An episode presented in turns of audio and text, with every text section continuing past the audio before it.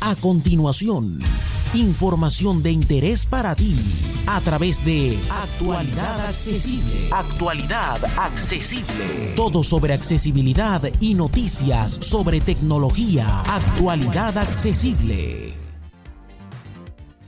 Hola, hola, hola, hola, muy buenas a todas y todos.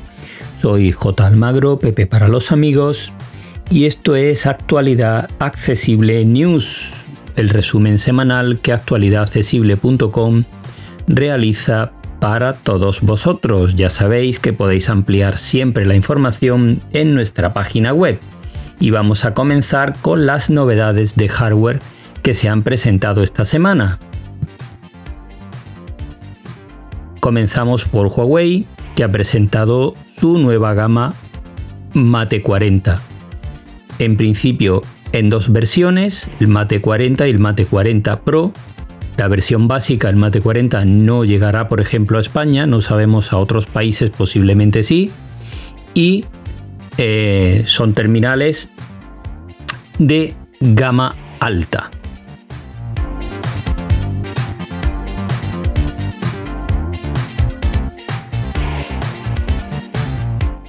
La versión básica cuenta con triple cámara, pantalla de 6,5 pulgadas y 90 Hz y un precio de 899 euros para los mercados europeos en los que esté disponible.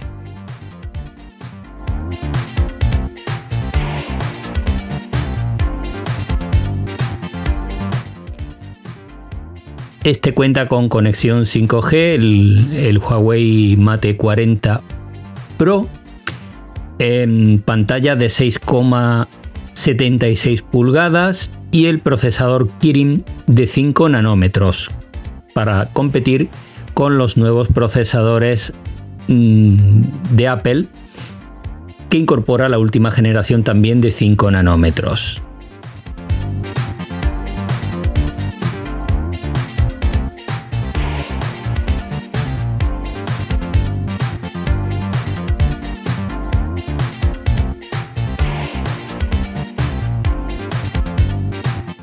Eso sí, su precio se va hasta los 1.150 euros y en ambos casos no cuenta con aplicaciones ni servicios de Google.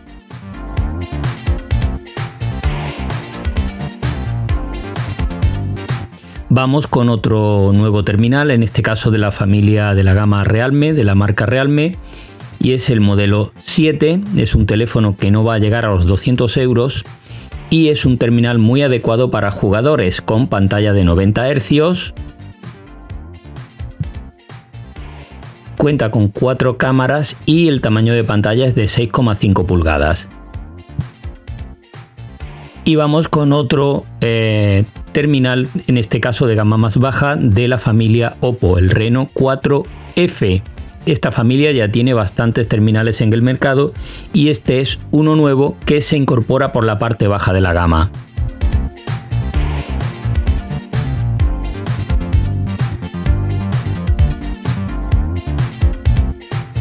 Tiene una pantalla de 6,4 pulgadas, 60 Hz y un precio de 249 euros. No parece un terminal muy apetecible, pero habrá gente que le interese.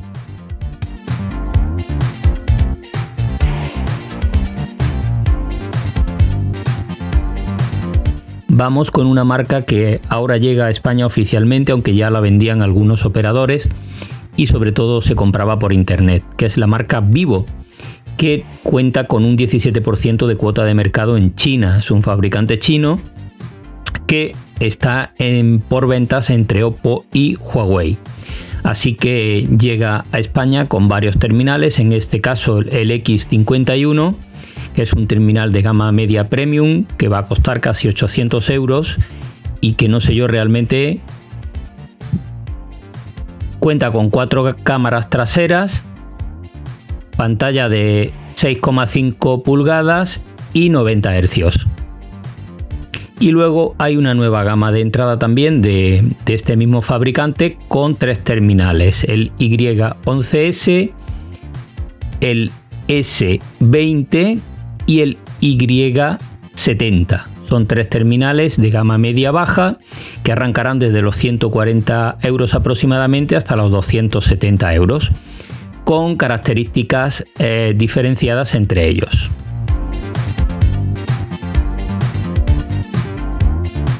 Son todos 4G e incorporan triple cámara trasera. Y vamos ahora con las novedades de software. La primera relativa a Apple que ha lanzado la versión 14.1 de sus sistemas operativos para iPhone y para iPad y también para el HomePod con corrección de errores y eh, sobre todo con la compatibilidad para los nuevos iPhone que se ponen a la venta hoy día 23. Así que ya sabéis, actualizar lo antes posible.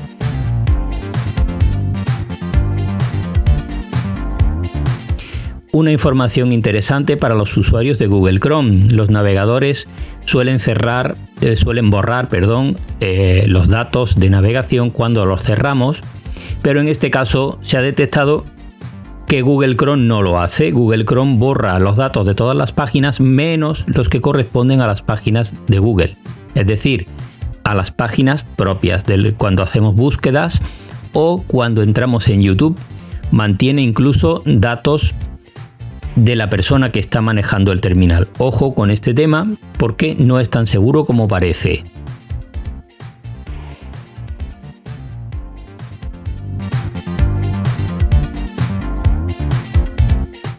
Vamos con otra noticia de Apple, esta de interés general. Como los nuevos iPhone no incorporan en la caja ni cargador ni auriculares, Apple ha rebajado los precios. Así, los auriculares básicos de cable de Apple pasan de 29 a 19 euros y los cargadores básicos del iPhone pasan de 35 a 25 euros. Ya sabéis que de todas formas sirve cualquier cargador que tenga conexión USB para cargar nuestros dispositivos.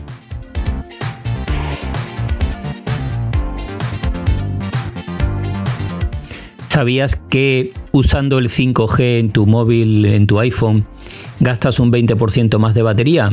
Pues esto es una cuestión que han comprobado ya algunos, usuarios y algunos desarrolladores haciendo pruebas, pero no te asustes porque el propio iPhone ya incorpora un sistema que detecta cuándo es necesario usar el 5G y no lo usa permanentemente. Y vamos con un pequeño rumor, el último rumor que se ha difundido, y es que el 17 de noviembre habrá una nueva keynote de Apple en este caso para presentar los nuevos Mac con los procesadores Apple Silicon. Así que eh, si estáis interesados en estos equipos, ya sabéis que se van a presentar posiblemente en noviembre, el día 17. Y nada más por hoy. Muchas gracias a todas y todos por escucharme y por leer nuestros artículos de opinión y nuestros artículos de noticias. Para más información ya sabéis en actualidadaccesible.com. Un abrazo y hasta la semana que viene.